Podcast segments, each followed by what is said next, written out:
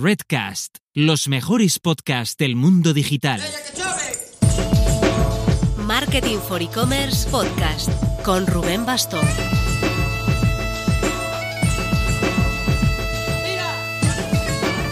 Hola marketers, supongo que muchos de vosotros estaréis este lunes de puente. Se avecina por fin una semana un poco menos loca que las anteriores, aunque la verdad es que no es más que la calma que precede a la tempestad.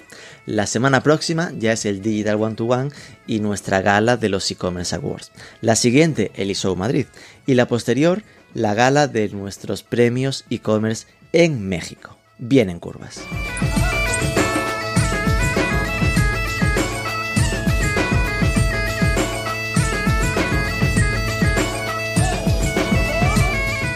Este programa vamos a centrarlo en entender un poco mejor cómo funciona la personalización en las tiendas online. Lo vamos a hacer con Ander Orcasitas, el Regional VP, el director regional para el sur de Europa, Latinoamérica y Rusia de la herramienta de personalización Dynamic Yield. Ander tiene un bagaje profesional muy interesante, pues pasó varios años en Singapur, escalando dos proyectos a día de hoy gigantes, Lazada y Shopee y ahora está en Dynamic Yield, que es la herramienta apuntada como líder del sector en Garner los últimos cuatro años y que trabaja con marcas muy potentes como Decathlon o MediaMarkt, entre otras. Revisaremos cómo funciona esta personalización en las webs y también lo que están trabajando para que este tipo de mejoras de la experiencia se trasladen más allá del e-commerce, a la atención en tienda física, que alguien entre por la puerta y al dependiente le llegue una aproximación directa de qué productos podrían interesarle. Vamos a por ello, pero antes... Para que la web ofrezca una experiencia genial, personalizada, de ensueño, primero tiene que cargar. Y para esto necesitas un servidor de garantías. Si trabajas en WordPress, SiteGround es casi el estándar, pues son el único hosting en España que recomienda el propio WordPress aunque por supuesto SiteGround permite trabajar con plenas garantías para PrestaShops, Magento o lo que se. Atención rápida, tecnología renovada de continuo, máxima seguridad y máxima velocidad de carga. Si necesitas un servidor, échale un vistazo en siteground.es.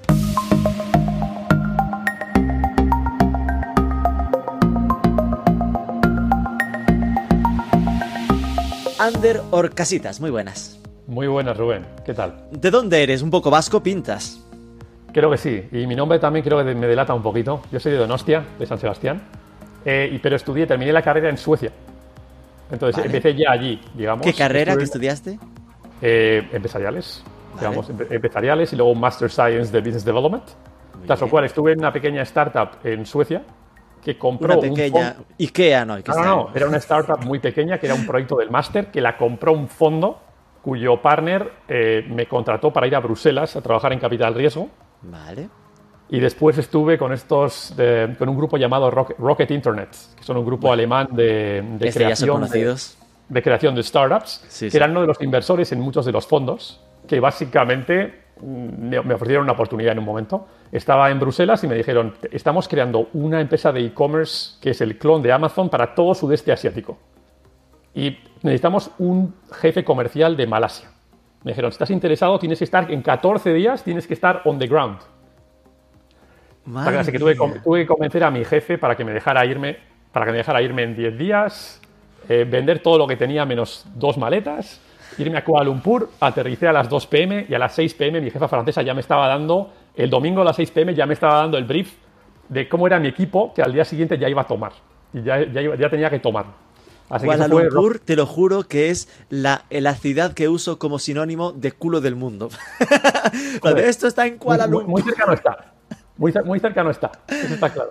Y esto fue Lazada, que ahora es un proyecto grande. Exactamente. Eso fue Lazada que cuando me uní, pues nada, llevaba pocos meses y era para empezar sobre todo el departamento de marketplace. O sea, Lazada cuando empezó, empezó en seis países en los que no había e-commerce. Entonces, lo primero que hacían los primeros meses era gente de retail que compraba, metía en el almacén y vendía. O sea, era como, era en 2012, era como venta por catálogo, pero online. O sea, era, no había ni marketplace ni, ni 3PLs que tuvieran APIs. O sea, yo, yo, fui de los que se unió para empezar ya el marketplace, para empezar con el long tail, con la capacidad de traer otros sellers, para hacer dropshipping, cross-docking cuando no se podía para intentar hacer todo ese tipo de temas más escalables, que luego fueron lo que nos llevó pues, a la venta de Alibaba en unos, en unos años. Es decir, que Alibaba acabó comprando Lazada. Correcto. Entonces al final Alibaba acabó comprando Lazada. Ahora Lazada es el, digamos, el brazo de Alibaba en el sudeste asiático. Y yo ya justo antes me había unido a, digamos, con otros cofundadores de Lazada a empezar otra empresa de comercio electrónico que se llamaba Shopee. Que ahora es mismo que es Shopee. me flipo porque eh, Shopee es algo que igual hace seis meses te habría dicho no tengo ni idea de lo que es. Pero Claro, Shopee ahora- ahora mismo, eh, mira, en Colombia tenemos ediciones en México, Colombia y, y Chile, ¿no? En Colombia y México Shopee está pegando fuertísimo. Sí, y sí, sí. justo estas- estos días estábamos eh, publicando en, en .net que Shopee estaba entrando en Polonia, es decir, que ya estaba eh, empezando a, a acercarse, no a España aún, ¿no? pero ya entrando por, por Europa. Cuéntanos qué es esto de Shopee. No, no, sí, eh, fue, un, fue muy interesante el concepto. Inicialmente lo que hicimos fue decir, vamos a mezclar. Eh, eh, Shopee se empezó dentro de una empresa que se llama Garena, que para que tengas un concepto, era el primer, era una empresa de juegos online. Era el primer publisher de League of Legends del mundo. Ajá. Entonces, la idea de hacer e-commerce era tener una plataforma, una app, porque primero fue, siempre es app first, Shopee, tener una app de la que puedas eh, tener una comunidad gigante a la que mostrarle juegos. Ese era el primer objetivo. Entonces creamos un e-commerce dentro que mezclaba un poco el concepto WhatsApp con chatear directamente como en WhatsApp con el seller, con el, con el, produ- con el producto, ¿no? Fue creciendo y metimos, pues, esas ruletitas, juegos, etcétera. Y, digamos, ese engagement fue, fue pues, digamos, creó una escala, un, un, un loop de crecimiento brutal. Porque otros sellers traían a clientes y fue, tuvimos un crecimiento increíble. ¿no? Entonces, fue un tema completamente app first, mucho más técnico, en el que siempre estábamos muy centrados en lo que había que mostrar a cada usuario, ¿no? Porque al final, ten en cuenta que la cantidad de SKUs que teníamos en un marketplace como Shopee era brutal de productos y era app first. Luego lo que podíamos enseñar a cada cliente era muy reducido. Y teníamos al final eso, recar- re- ta- no solo no solo e-commerce, reca- recarga de, de móvil de prepago, teníamos un montón de productos de un montón de tipos. Entonces, la idea siempre era, y siempre nos esforzamos, y de ahí empecé a conocer a mis, también a mis futuros empleadores, siempre nos centramos mucho en el tema de personalización. Claro, si estaba apuntando lo de aquí te la juegas a enseñarle exactamente lo que necesite porque hay muy poco espacio, muy poca oportunidad de que vea producto, tienes que afinar muy Claro. bien el tiro de lo que le enseñas. pero ten en cuenta que no era solo producto, era producto y tipo de producto. O sea, que hablamos, de uno- de un, hablamos del tipo de empresa más complicada para personalizar. Hablamos de, de un de un e-commerce horizontal, en el que tú, tú imagínate tú- Amazon en España. Tú en Amazon puedes comprar lo que sea. Tú puedes comprar hoy eh, algo para el jardín o, o sea, un mismo usuario puede comprar de todo. Entonces es más complicado personalizar porque ese perfil de afinidad es muy, es muy amplio. O sea, no te puedo ir muy a tiro hecho. En Ya. un marketplace B2B, si, imagínate un marketplace donde se compran eh, materiales de construcción. Yo puedo ir muy a tiro hecho, porque si compras ladrillos hoy, un millón de euros en ladrillos, probablemente mañana vas a comprar ladrillos o algo parecido. Porque Ya. eso es para algo, eso es para una actividad. Entonces en Shopee teníamos el problema, el problema este. Entonces mucho esfuerzo de lo que hacíamos era para hacer específicamente ese fine tuning, ¿no? Entonces, como era una empresa china, porque en, direc- en dirección estábamos 13 y yo era el único no chino. entonces Oye, lo- curiosamente yo vinculaba Shopee con Singapur, donde tú estabas, es decir, como que, Correcto. que no había nacido China de origen. No, correcto, pero todos los cofundadores eran, eran de China. Vale, vale. Y luego había chinos de la, de la zona, de Malasia o de, de Malasia, Singapur o Indonesia.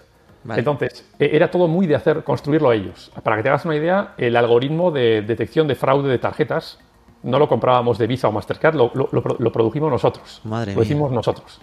Entonces, e- el, la- Google Analytics no lo usábamos. Teníamos nuestra propia herramienta analítica que. Hombre, claro, no te vas a ir con, con algo estadounidense. Correcto.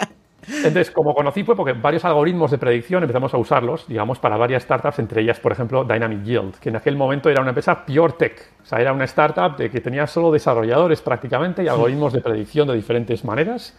Y, y, digamos, empecé a conocer a, a estos, tras lo cual, eh, al de un tiempo, eh, tuve una hija, nació, nació mi hija, y dije, igual esto estaba- ya, lo estoy, ya lo estoy viendo. Tuve una hija, Eso- así eso- que lo de estar en Asia empezaba a pegar No, no, más lo, de uno. lo- lo de estar en Asia estaba bien porque Singapur es un lugar es- que me encanta para vivir también con hijos, pero trabajar 16, 17 horas al día empezaba a estar un poquito cansado. Como, ¿sabes? Ver a tus hijos está bien, de vez en cuando.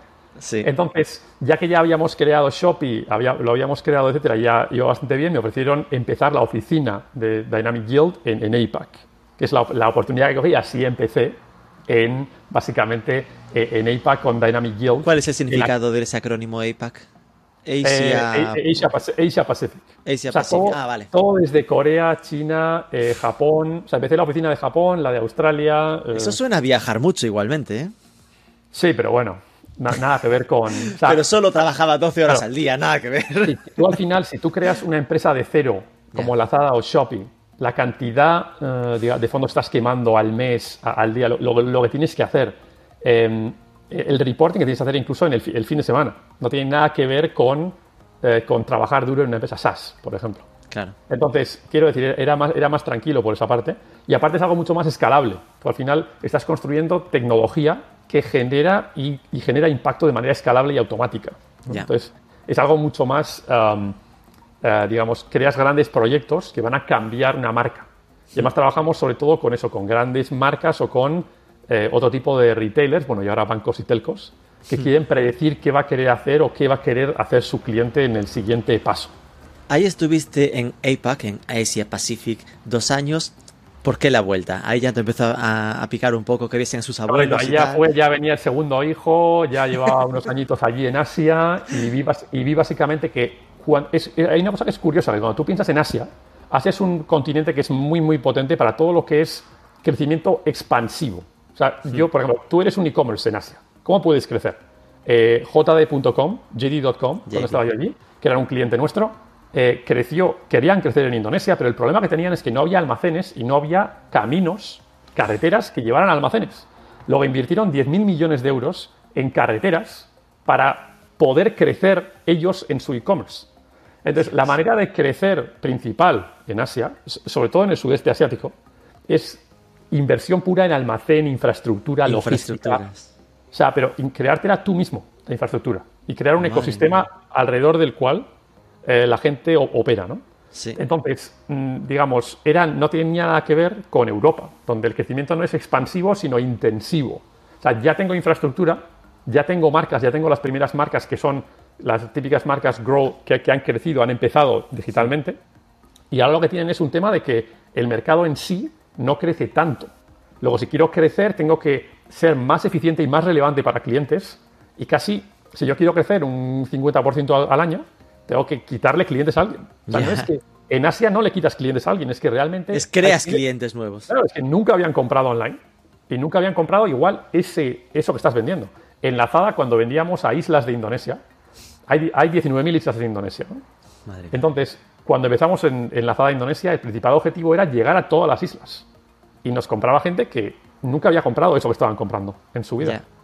Entonces, en Europa es muy distinto. Entonces, algo como Dynamic Yield o esta tecnología, el impacto que tiene o el crecimiento que tiene en Europa, Estados Unidos, eh, es mucho mayor. ¿Por qué? Porque al final no solo tienes eh, esa parte de optimización, sino que es la, esa estrategia central de data y de activación, de qué mostrarle a ese usuario en, tiempo real. O sea, qué mostrarle a un usuario que sea relevante en el momento exacto. Entonces, eso es básicamente fue por lo que en Europa tenía sentido. Eh, empezar algo en, el sur de Europa donde todavía no era una región importante. Importante. Porque Dynamic Yield es de Estados Unidos originalmente, ¿no? Dynamic Yield es de, Nueva York, de Estados Unidos, o tenemos el centro de desarrollo en Tel Aviv. Entonces es como Tel Aviv, Tel Aviv, Nueva York. Y luego el centro, la central europea está en Berlín, pero bueno, Londres, a ver, UK digitalmente es un mercado brutal, entonces Londres está creciendo ya que, que rivaliza. Pero eh, en Europa estamos sobre todo, estábamos mucho en Berlín y en, y en Londres. Y ahora pues la oficina de Barcelona del sur de Europa pues va creciendo Tú al principio eras director de España, Iberia, ¿no? España, Portugal y LATAM.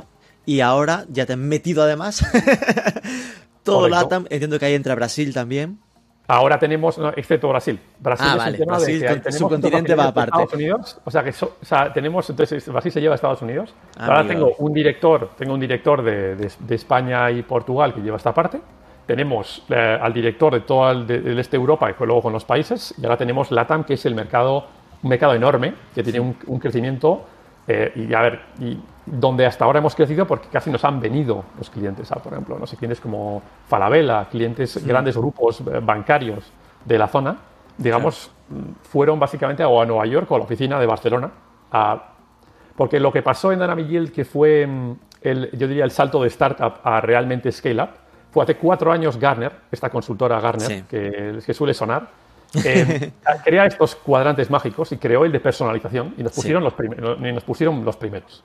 No sabíais ni por qué, apareció ahí y dijo, bueno, no me voy a quejar. un par de preguntas, lo miraron. No, básicamente, ellos también suelen utilizarlo, utilizar este tipo de herramientas bastante.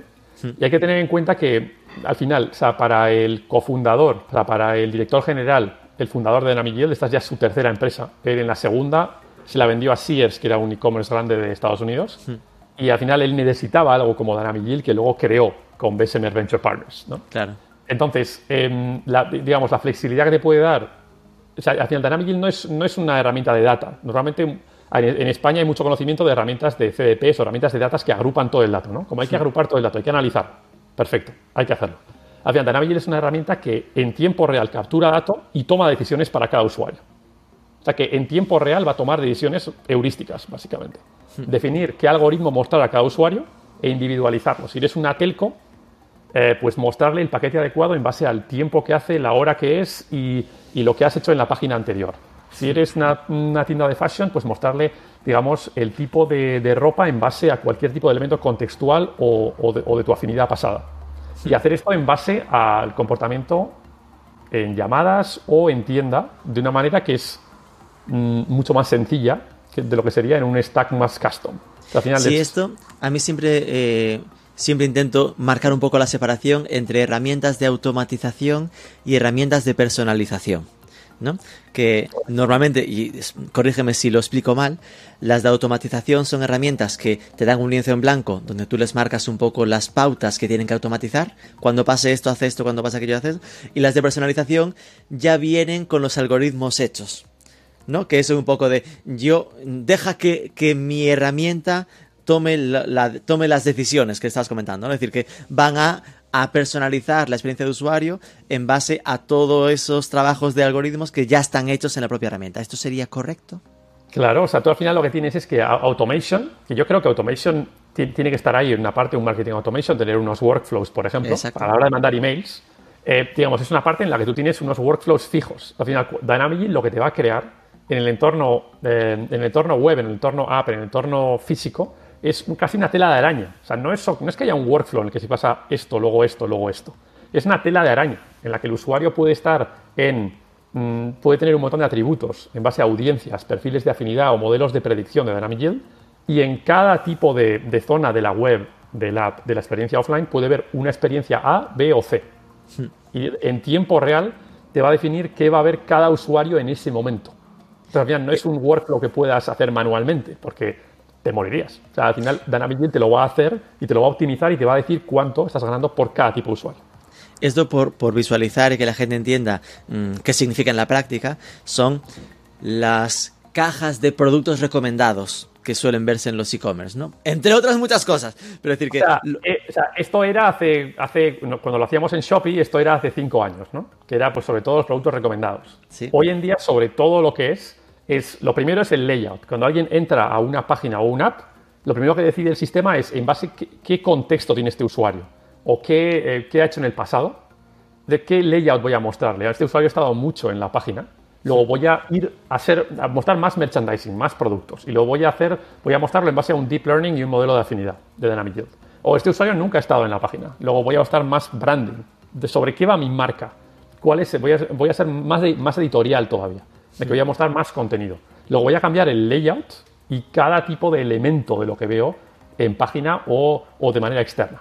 Del mismo modo, por ejemplo, cuando un usuario viene a, no sé, cuando imagínate una tienda de una tienda de lujo, una marca de lujo, por ejemplo, cuando un usuario viene a mi tienda y me da el email como para entrar en el club, como pasa muchas veces, sí. entonces ya puedo empezar a, en cualquier email que le mande a predecir en base al momento en el que abre el email cuál puede ser el producto que puedo mostrar a ese usuario para que vuelva a la tienda o compre online.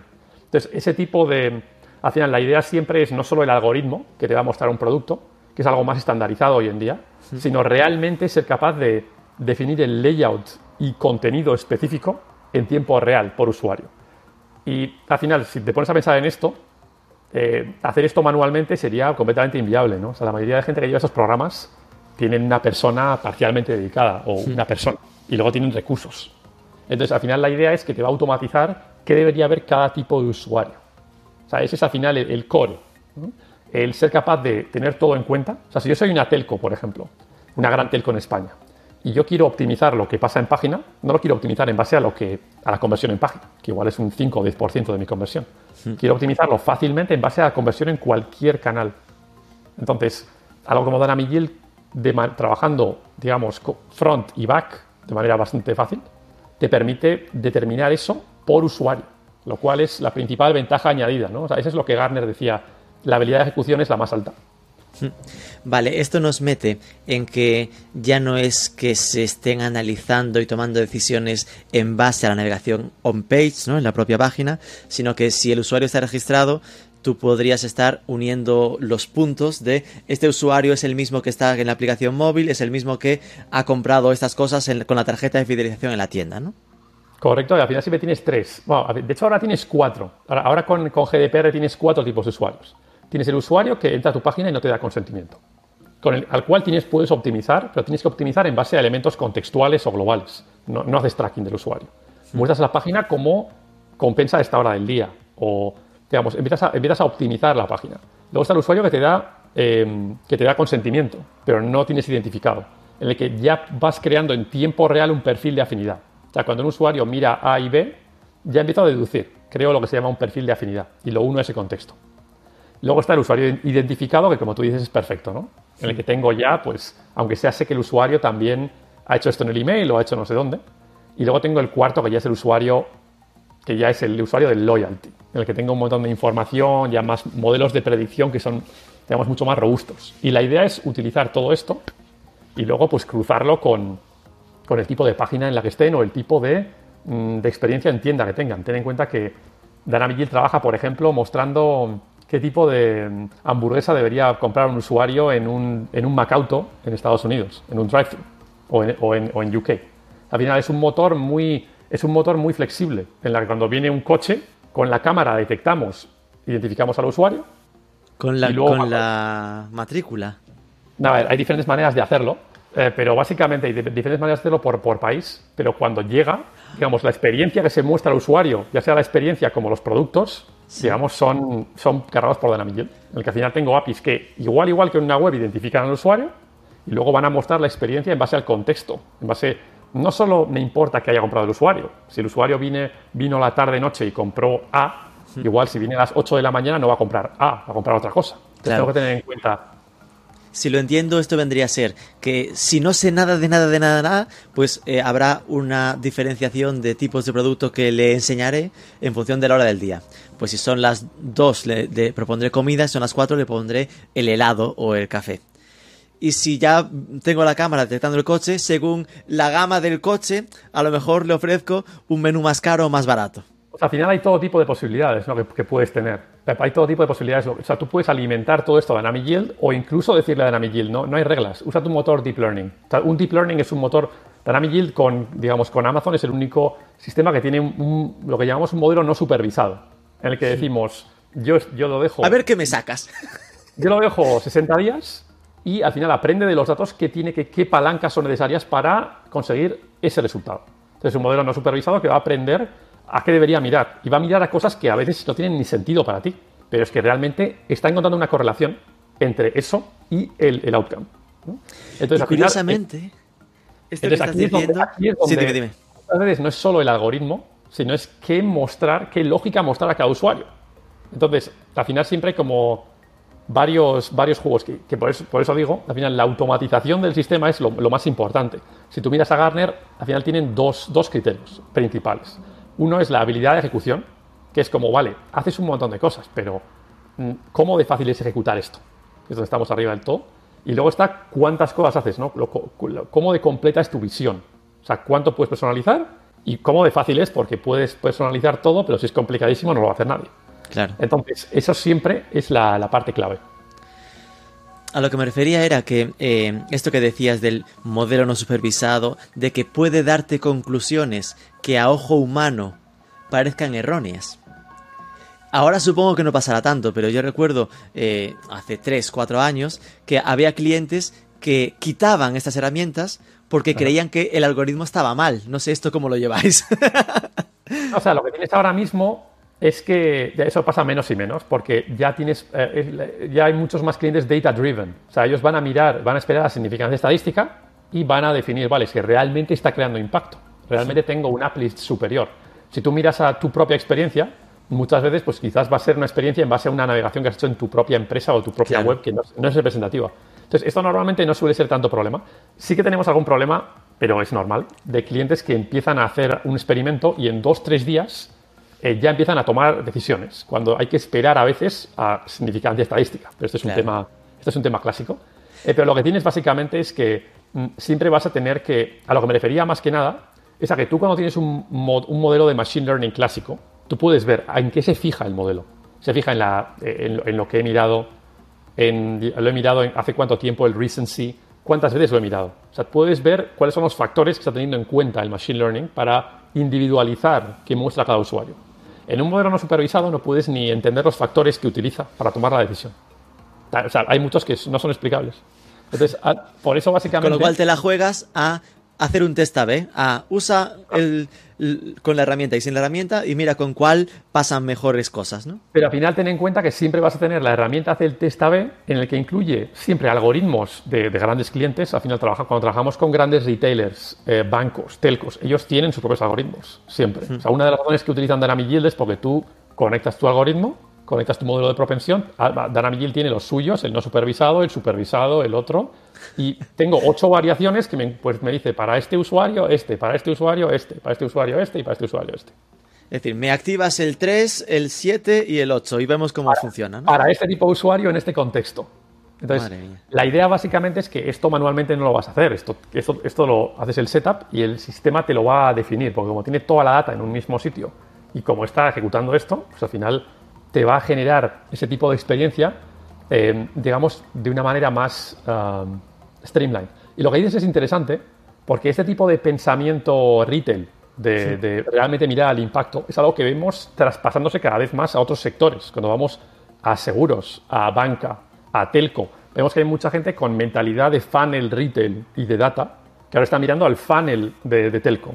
Que antes tenían, cada telco tenía cinco funnels distintos, ahora están unificándolos están creando un funnel propio, que están, están, digamos, haciendo unos análisis que tienen mucho más que ver con lo que se hace en retail, ¿no? Y eh, entonces, evidentemente, eso tiene la parte buena de que hay muchos más experimentos que se traspasan y esta manera de trabajar con datos pasa a este tipo de sectores. Pero en retail estamos viendo otro, digamos, otra. Hablaba el otro día con un, con un director de e-commerce de una gran marca en España y lo que estamos viendo en retail, sobre todo, y coincidía completamente con él, es que hay mucho conocimiento mm, offline que es complicado traspasar al mundo online. O sea, cuando tú unes online y offline, hay muchas grandes marcas retail que tienen como sus truquitos. Mira, pon aquí en este ángulo, pon tal producto, en aquel pon este, y eso puedes hacer un experimento que funciona. O sea, han descubierto por prueba y error, pues como los franceses el queso azul cuando no sabían ni que existían las bacterias, han, han descubierto por prueba y error en el mundo del retail offline que hay trucos que realmente generan más fidelidad, más ventas para ciertos productos. Y es muy complicado traspasar eso al mundo online. Así, entonces hay mucha gente de retail que empieza normalmente cuando online y offline se fusionan. La gente online suele tomar el liderazgo porque pueden medir más cosas, pero suelen obviar muchas, muchos trucos que no hay que obviar. Entonces la gente más top que conozco está ahora intentando entender cuáles son los truquitos del retail offline para realmente mm, conseguir que los algoritmos los capten y ser capaz de, absorber toda esa información adicional para poder personalizar en base no solo a inputs online, sino a, sino a esas, esos trucos offline que hasta ahora eran un poquito como despreciados. ¿no? Ese, es el, ese es el pasado y tal. Claro. El mundo offline es distinto al online, pero el cliente ve a la marca como un, como un todo e intentan eh, entender esos truquitos para aplicarlos online o para mantenerlos y no despreciarlos porque ahora sí lo que está viendo es muchas marcas pure players online que se están lanzando a hacer tiendas físicas, ¿no? Entonces, igual sí que le interesa conocerlo para en sus tiendas físicas no ser tan cuadriculado como en online, digamos, ¿no? Correcto. Pero lo que tienen es, al final, a ver, está claro que mm, el objetivo primero es descubrir qué tienes que tiene valor científico, descubrir qué truquito tiene valor para mantenerlo, pero el, pero, lo que pero el santo grial es ser capaz de traspasar ese truco al omnicanal. A decir, ¿por qué esto funciona? ¿Por qué cuando puedo pasar esto? ¿Cómo puedo traspasar esto a cualquier experiencia? Al final, una herramienta como Dynamic Yield lo que va a decir es, este usuario en este momento, en este contexto, con esta afinidad pasada, con este modelo de propensión, ¿qué debería enseñarle ahora? ¿Qué contenido, qué producto, qué tal y de qué modo debería hacerlo? Al final, ser capaz de absorber ese tipo de información offline te da todavía más, da todavía más pie ¿no? a que el algoritmo aprenda más y pueda realizar más acciones. Yo lo que donde notaba, ¿no? En los sectores que notaba más barrera o más defensa a este tipo de automatizaciones o personalizaciones eh, bajo algoritmos, es sobre todo en el sector moda, ¿no? las marcas fuertes que de repente el, el que la decisión sobre la portada viniese automatizada y les ensuciasen, ¿no?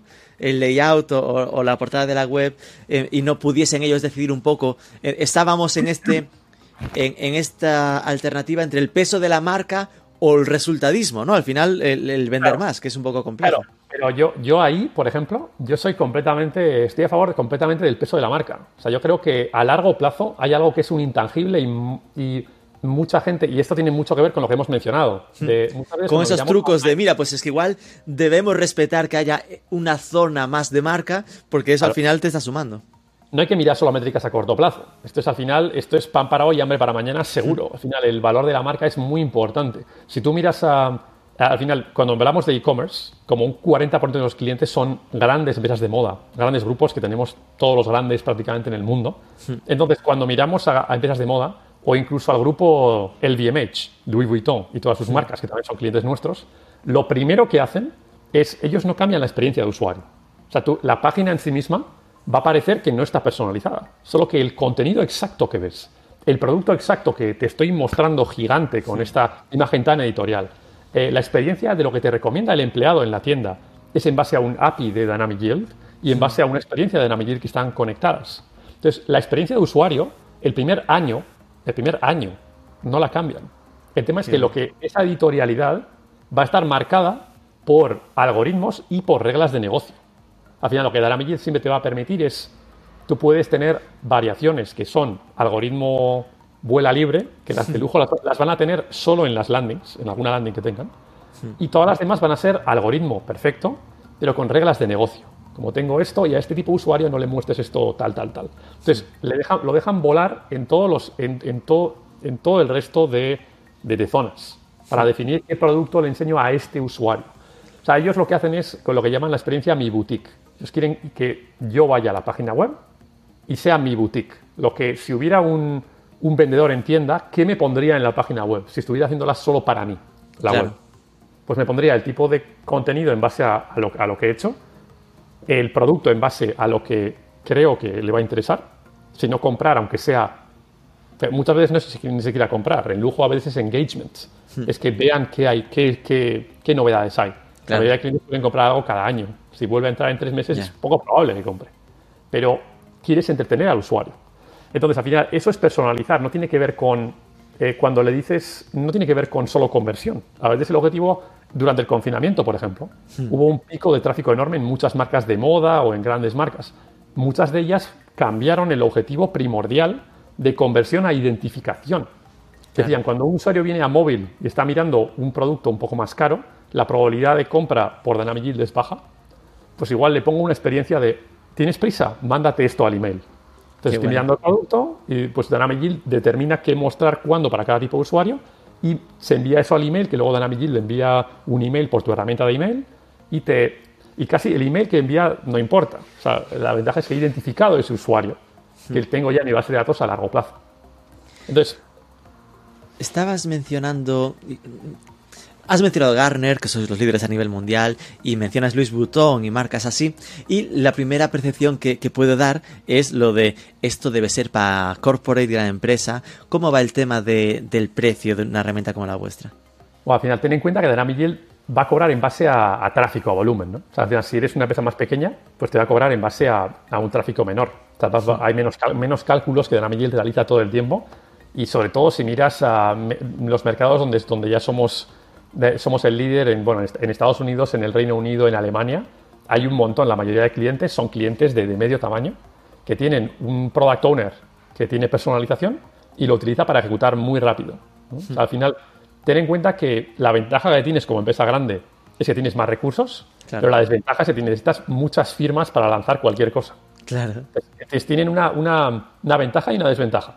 Las empresas medianas, la ventaja que tienen es que cuando tienen a un product owner o alguien que ya mira la personalización a través del funnel, pueden volar.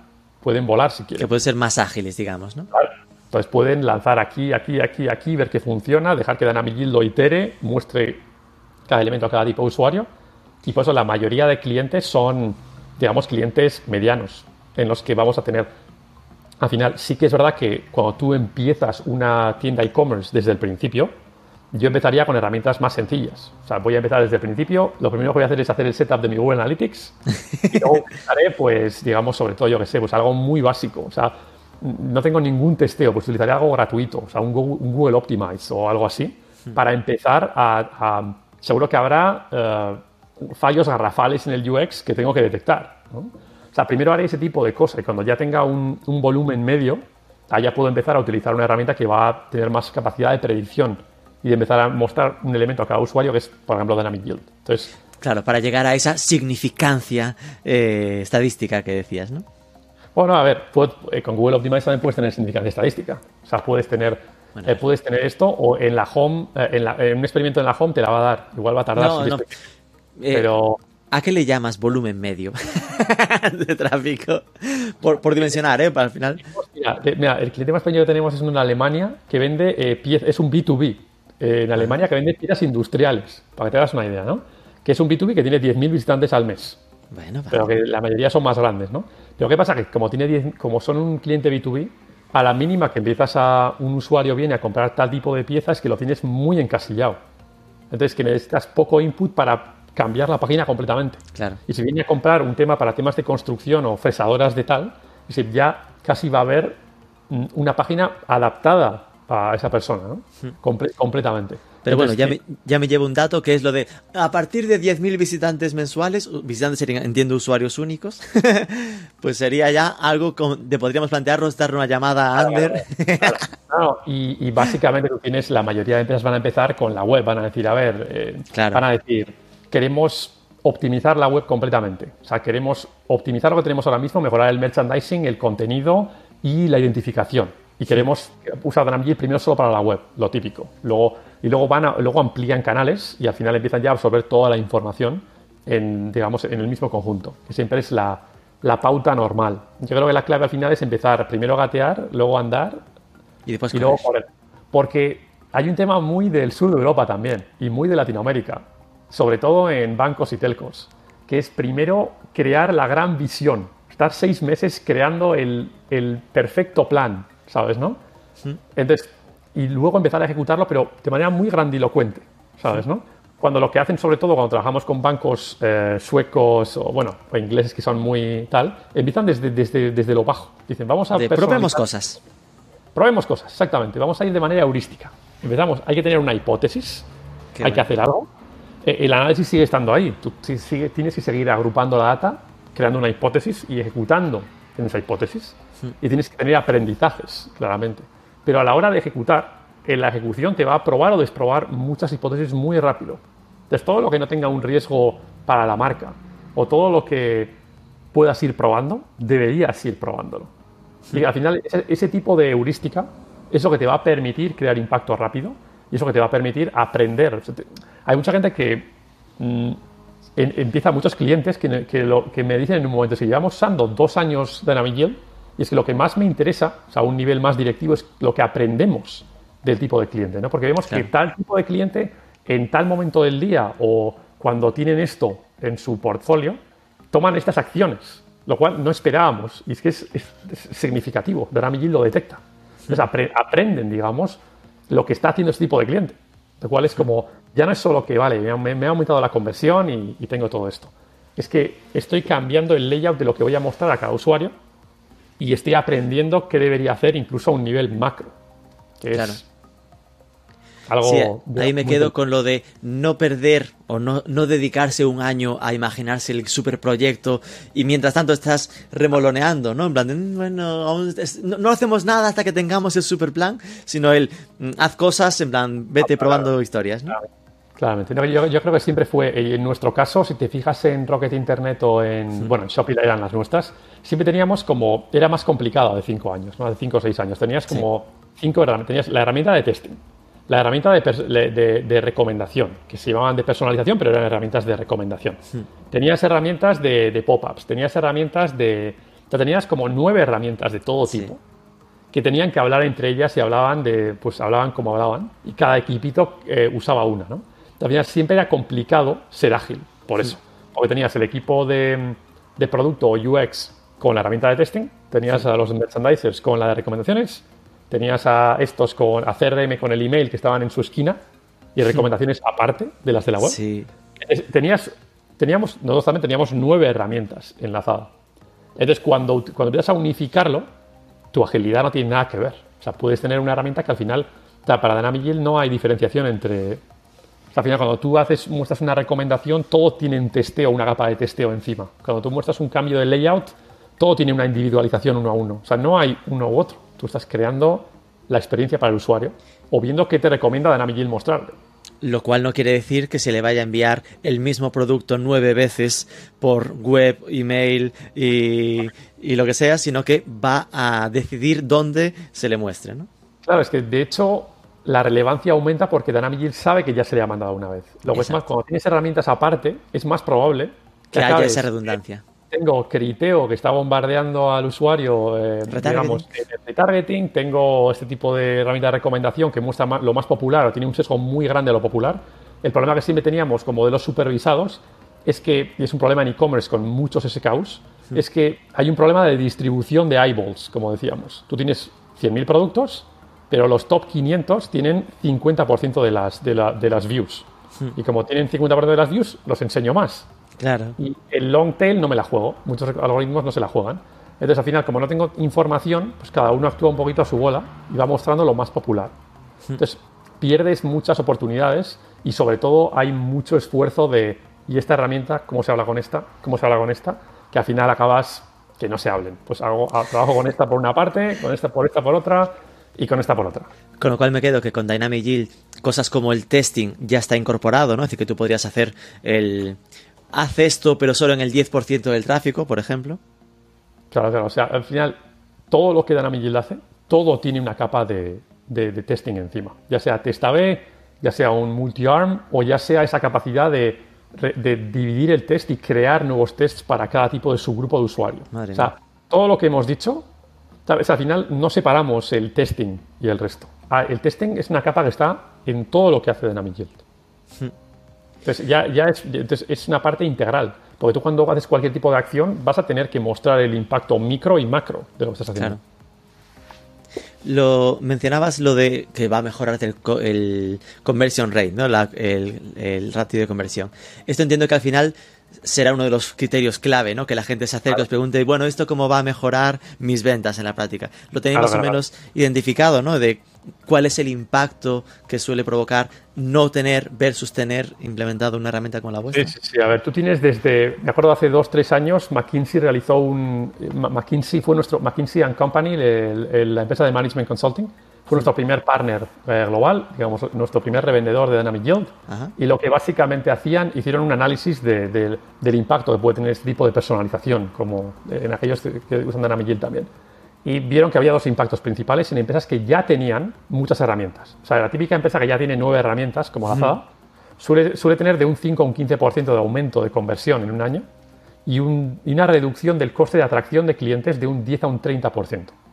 Al final, esto quiere decir que cuando traigo a un cliente, soy ya mucho más relevante por elementos contextuales puramente. Entonces, normalmente cuando miramos a esto, tenemos ese 5 a 15% en usuarios que ya son avanzados cuando trabajamos con telcos y con bancos, que muchas veces hacen pocos experimentos, nunca esperamos menos de un, digamos, 20% de, de, conversión en muchas de las, en muchas de las campañas que, generamos. Entonces, al final es un tema de dónde estás. O sea, cuando tú miras en la escala, hay momentos que tú deberías pedir un 20% de aumento. Porque hay mucho más que mejorar. Porque haciendo A, B, C, D puedes tener ya un impacto enorme. ¿Qué pasa? Hay, muchas empresas, por ejemplo, en Estados Unidos que ya tienen, em, tienen una herramienta quizás eh, menos potente o tienen tres herramientas con las que hacen, intentan cubrir lo que hace Dynamic Yield. Entonces, hay un salto ahí que suele ser del 5 al 15% y una reducción de, del marketing spend. Pero si tienes, no sé, Google Optimize, una herramienta sencilla y mm, algún tipo de recomendador mm, básico, el impacto suele ser bastante, bastante alto. Entonces, no, no suele haber, digamos, un, problema por esa parte. Y además tenemos varios de los más grandes clientes en España ya. Así que nuestro objetivo básicamente es eh, ahora básicamente mostrar esto al, mercado en conjunto y que es una herramienta escalable para poder realizar o ejecutar esto del modo más rápido posible. Sí, a mí lo que me, lo que me sorprende, ¿no? De lo que menos tenía controlado es este trabajo también en las tiendas físicas, ¿no? Es decir, que ya no es algo que se quede en la, en la, en la web o la aplicación, que bueno, no deja de ser una web eh, adaptada a móvil, aunque se acceda diferente, sino que claro. ya estés en esa fase de mm, trabajar en recomendación de productos en tienda. Esto no sé muy bien cómo se organiza. Claro, pero ten en cuenta que, a ver, tú esto manualmente te lo podías montar eh, antes si querías. El problema es que es muy complicado conectarlo técnicamente y es complicado trabajarlo de manera hábil, de manera um, de, con agilidad. Entonces lo que tú tienes con algo como Dynamic Yield es que al mismo tiempo estás trabajando en front, o sea, todo lo que es una, un carga, una carga de experiencia en front mm. y todo lo que es una carga back, o sea, con APIs, con, con, con APIs de back, server-side APIs, mm. lo estás trabajando en tiempo real. Entonces, con la misma integración vas a trabajar los dos, ya sea en web, ya sea en app o ya sea en cualquier app de clienteling, como sí. todas las típicas que, que, hay en tienda, que pueden ser de las, de, de, las, de las grandes clouds o puede ser la que se crea el cliente, que hay clientes que se crean su propia app de clienteling también, Shopee sí. Style. Entonces tienes, digamos, este tipo de, eh, este, este, tipo de, de, de usuarios. ¿no? Cuando te creas este tipo de, experiencia, lo que haces es usar esa información de Dynamic Yield para definir qué tipo de recomendación o algoritmo funciona para este tipo de usuario y mostrárselo primero al empleado. Sí. O sea, para que el empleado vea, vale, cuál es la afinidad de este usuario a material, a color, a, a estilo, a lifestyle. Si es un banco, ha mirado productos para joven o, para, o de este tipo. Ha mirado productos de, de más, o menos, más o menos margen. Entonces te da ya unas pistas con las que el empleado puede mejorar la eficiencia de aquello que está pasando en tienda. Pero eso entiendo que sí que es bastante necesario el que se haya identificado el usuario, ¿no? Si no es difícil. Claro. Claro. Es decir, que ahí estaríamos claro. hablando. En un banco me lo imagino fácil porque, ok, mm, nombre. Entonces va, claro. tras, de repente, zas, te aparece en tu tablet, tu, tu pantalla, lo, lo, más afín para esta persona. Bien, pero en una tienda, mm, es, es, de ropa, imaginemos, es, es, más difícil. Supongo. Claro, claro. O sea, tú, tú, vas básicamente, cuando tienes una tienda de ropa, eh, o sea, esto pasa mucho sobre todo en banco, telco, en, en el sector de lujo o en cualquier, digamos, tienda o marca que tenga un típico loyalty club o que identifique sí. ya sus 5 o 10% de usuarios que ya es muy alto. ¿Mm? Ya es muy alto. Sí. O sea, quiere, quiere, decir que ya tienen ese, ese usuario que se ha identificado y que ese 5 o 10% de usuarios representan una, un porcentaje de ventas enorme. Te puedes claro. imaginar. Porque son los que se han identificado y los que suelen estar atentos a la marca. Entonces ya tú quieres crear el impacto ahí y con el resto trabajar de manera contextual. ¿Qué pasa cuando tú tienes, por ejemplo, eh, kioscos que personalizas, como tenemos alguno en México, por ejemplo, con grandes marcas, y tienes un kiosco por, por departamento? Cuando no sabes quién es el usuario, tú vas, por, tú vas contextual. ¿Cuál es este momento que ha mirado el usuario antes y en este momento que suele vender para eh, en, el, en, el, departamento en el que está este usuario en este momento? Entonces tú vas contextual hasta que identificas al usuario y entonces empiezas a ir personalizado. Cogerías un histórico de lo que más se suele vender a estas horas en esta sección y esto es lo que enseñas para los siguientes, ¿no? Correcto, pero puede ser también, estás mirando un producto, pero también lo que se compra junto a este producto, lo que se compra también online o offline, depende del tipo de usuario, o lo que es similar, como detecta Dynamic Yield, o lo que suele verse y luego comprarse con este producto. Y siempre tienes esa herramienta de testing que hemos dicho detrás, determinando en, en tiempo real si cambiar el algoritmo en la siguiente page view para este usuario, mantenerlo o poner otro. Hmm. Entonces, yo creo que la clave siempre es entender mmm, cada vez más, o sea, individualizar y mostrar experiencias uno a uno, siempre ha sido el objetivo. Y hasta ahora no se hacía porque era más complicado. O sea, yo creo que lo que la principal ventaja de Dynamic Yield es que realiza o te deja hacer cosas que normalmente son, eran muy complicadas de una manera más, mucho más sencilla. O de una manera que se puede ejecutar digamos, sin una carga, sin, sin una gran carga de, de, IT o esfuerzo. Clientes grandes que, que, tenéis en España, me suena Decathlon y MediaMarkt. Eh, Decathlon bueno, es francés, MediaMarkt, no dudo ahora si es francesa también o es... No, MediaMarkt, MediaMarkt, MediaMarkt alemana. Alemana. Entonces también tenemos, eh, digamos, eh, Inditex, te, Inditex para estas cosas de omnicanal lo están haciendo muy bien. No, Inditex son unos cracks, son unos cracks y trabajamos ya con varias marcas y lo que tenemos con Inditex están invirtiendo mucho en esto, porque al final todo lo que es el fast fashion se está yendo mucho, se está yendo mucho online y va a haber mucho, pero ya sabes que están haciendo muchísimas cosas. Entonces, evidentemente no podemos hablar de ninguna de ellas. pero, no te pregunto porque sé que no vas a poder decirme. Pero, eh, evidentemente, eso no es solo una impresión. Está, invirtiendo mucho, está invirtiendo mucho en, en, crecer en este, en este sentido, en este ámbito. Cuéntanos si puedes eh, de Decathlon o MediaMarkt, que como están en Francia, Alemania, igual no nos escuchan. Eh, pues es un caso práctico, ¿no? En plan de qué cómo empezasteis o qué es lo que hacéis con uno de estos que además también tienen ese rollo tienda física, que igual también hay esa parte más de integración. Claro, o sea, pero al final ten en cuenta que lo que hemos dicho antes para grandes grupos aplica mucho. Fíjate que tú llevas TRO o tú llevas TRO o merchandising en un gran grupo y quieres empezar a crear impacto. Entonces, tú para hacer cambios en la página necesitas el approval, necesitas firmas de UX, de marca. Lo primero que vas a hacer siempre en un gran grupo es no cambiar la experiencia de usuario, pero optimizar todo lo que se ve. O sea, que el banner sea el adecuado para ti, hmm. que el orden del menú sea el adecuado para ti, que el layout, si te muestro más o menos merchandising, sea en base a que sé más o menos sobre ti o que, o que, o que pega. Que el email que te mando tenga exactamente el tipo de producto cuando lo abres en tiempo real que que tenga que ver con lo que has comprado en tienda. Si has comprado una bici, te venda accesorios y no que te diga una bici porque, porque miraste una bici ayer, la has comprado online, la has comprado offline y te la sigo recomendando. Ya. Entonces, ese son el tipo de cosas que ya crean que si no se hacen, mm, evidentemente dañan la experiencia de usuario y son siempre el paso uno. Las marcas medianas son las que ya empiezan a mirar desde el punto uno, ¿vale? Pues tengo un, un usuario persona, tengo cinco o seis tipos de usuario que sé que tengo que tengo, sé que son distintos, y voy a empezar a cambiar la experiencia de usuario. O sea, el tipo de página que van a ver. O incluso en travel, o hoteles. También tenemos varias cadenas hoteleras o aerolíneas que si eres un usuario business te cambian la experiencia de la página. O sea, lo que, lo que vas a ver te lo van a cambiar. El tipo de, de upsells que puedes comprar o ancillaries, como le llaman en travel, va a ser distinto. Te van a enseñar lo que sueles comprar con mayor margen. Entonces, todo va a ser, digamos, de una manera eh, mucho más streamlined. Si eres un, no sé, un, un, viajero business, o sea, que estás haciendo un, reservando un vuelo tres días antes del vuelo, te lo voy a poner muy fácil para que lo compres. Si te empiezo a poner un montón de opciones que tienes poca probabilidad de comprar, a veces pierdes al usuario. Entonces, la idea es que fase 1 siempre es como las marcas de lujo. No te vas a enterar de que, o sea, esto no parece que esté personalizado, pero es que el uplift es, eh, es mucho más relevante. Bueno, y luego, y luego está el caso interesante de las, empresas de seguros, en las que uno de los mejores casos de uso es para usuarios que no son clientes reducir la información en página. O sea, muchas veces cuando tú vas a una página de seguros, imagínate que eres, pues nunca has comprado un seguro de un tipo, yo que sé, tienes 30 años y vas a una página de seguros a comprar algo y quieres comprarlo online.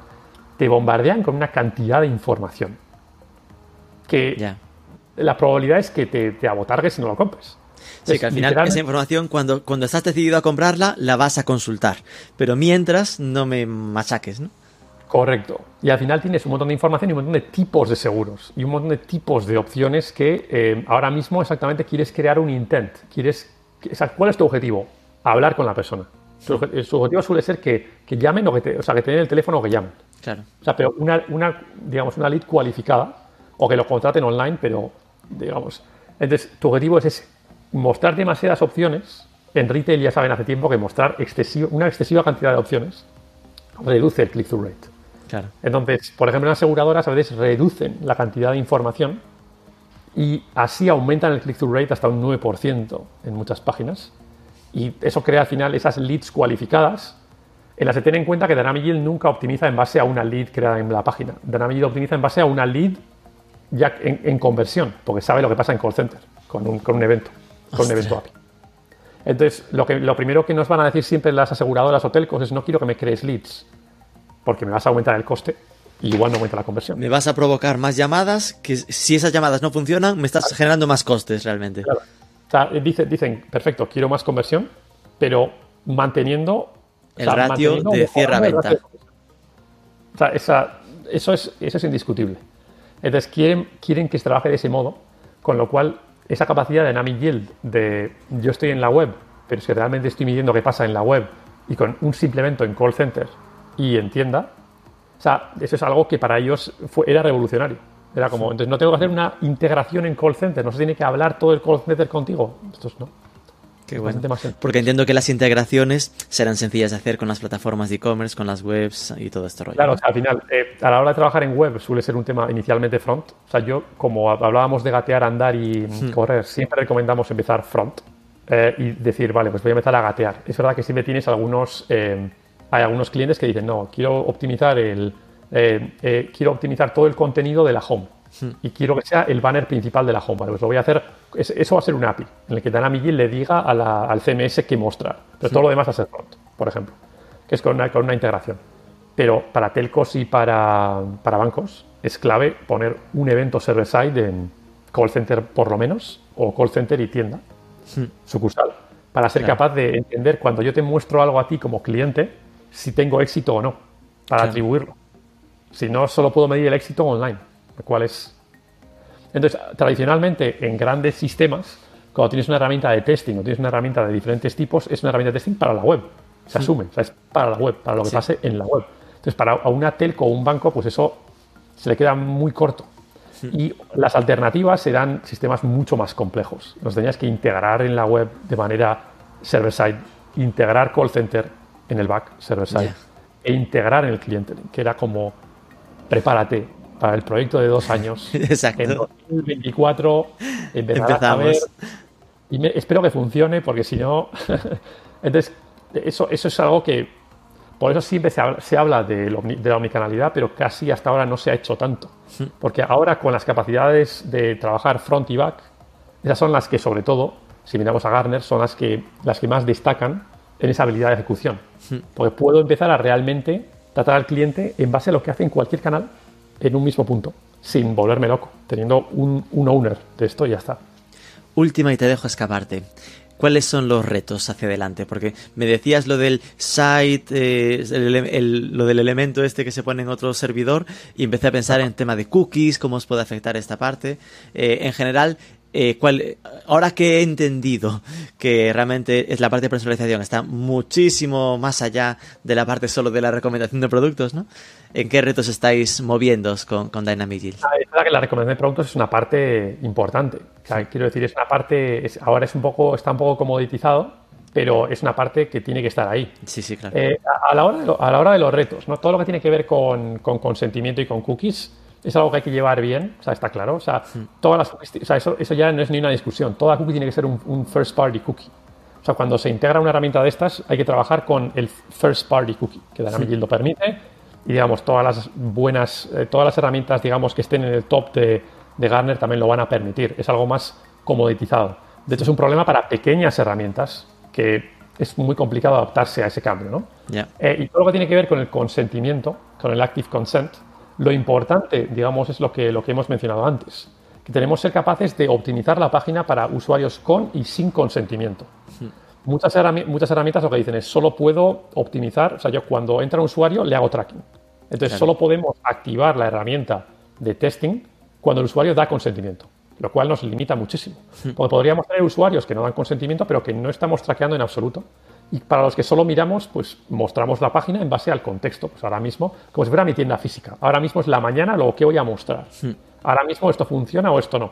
Y estoy haciendo eh, tests, pero de lo que funciona en este momento del día, digamos, y cargándoselo a un usuario.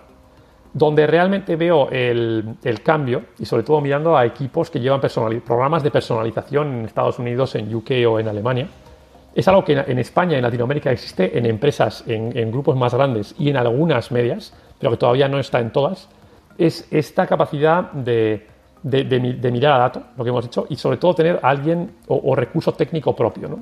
al final, en un, primer, en un primer paso, voy a usar Dynamic digamos, simplemente con plantillas HTML de manera rápida para cambiar el UX. Pero cuando empiezo a, voy a empezar a cambiar todavía más eh, la experiencia de usuario. Entonces, eh, normalmente los equipos de growth o de CRO, como se suelen llamar en Estados Unidos, en UK, Alemania, tienen hasta su propio recurso de, una persona de IT que hace una plantilla o una persona de IT que les, que les permite poner un API. ¿no? Igual quiero hacer esto por server-side en el back. Entonces no tienen que entrar en los sprints generales de IT para hacer esto, que pueden al final retrasar. retrasar mucho las cosas. ¿no? Entonces lo que sí que vemos es que equipos CRO y Growth, si existen, al final la agilidad también va a mejorar. Entonces, esto por eso las, las, empresas medianas hacen esto de manera más instintiva, porque al final IT y marketing trabajan de manera mucho más cercana normalmente. Entonces, siempre tienen a alguien que es como un poco más dedicado. En las grandes tienes a los que lo hacen muy bien y a los que IT y marketing están en ciudades separadas. Eh, que hoy en día no es tanto problema con el, Pero que más que ciudades están como en universos distintos, ¿no? Que no se hablan. Correcto. Entonces al final siempre tienes este tipo de... Yo creo que eso es lo que va a crear el mayor impacto. El poder ya no solo tener una tecnología que te lo permita, sino que mm, cuando vayas de lo básico puedas ya eh, ir un paso más allá con un equipo CRO Growth que internamente sea el owner, el owner de este tipo de cosas. Y eso lo vemos mucho, eh, lo, vemos muy claro. Y no es solo ya por, por recursos, es solo por cómo piensan. ¿no? Muchos eh, product owners en empresas con las que hablamos piensan en su, en su zona del fan. Hacia un product owner de personalización está pensando en, vale, o sea, ¿dónde, nos, ¿dónde impactamos al cliente? ¿Dónde podemos enseñarle algo? ¿Dónde podemos crear una campaña de personalización con más impacto y menos esfuerzo?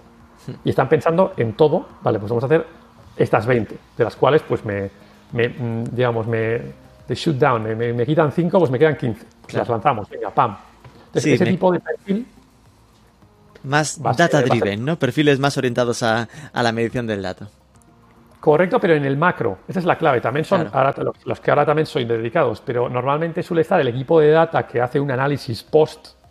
Algunos de data hacen un análisis ongoing, pero los product owners suelen estar más centrados en su zona. Luego suele ser como un product owner que esté centrado en todo el funnel. Eso es como eso puede ser revolucionario en una pues, empresa. Ander, Ander Orcasitas, muchísimas gracias por ayudarnos a entender mejor cómo funciona este entorno de la personalización, este mucho más allá, aunque obviamente es esencial, pero en la parte de recomendación de productos, de cómo se va más allá de web, se acerca a app, a las tiendas físicas, hasta omnicanalidad. Y nada, muchísima suerte en todos vuestros retos. A vosotros, Rubén, por invitarme y nos vemos por aquí. Un abrazo.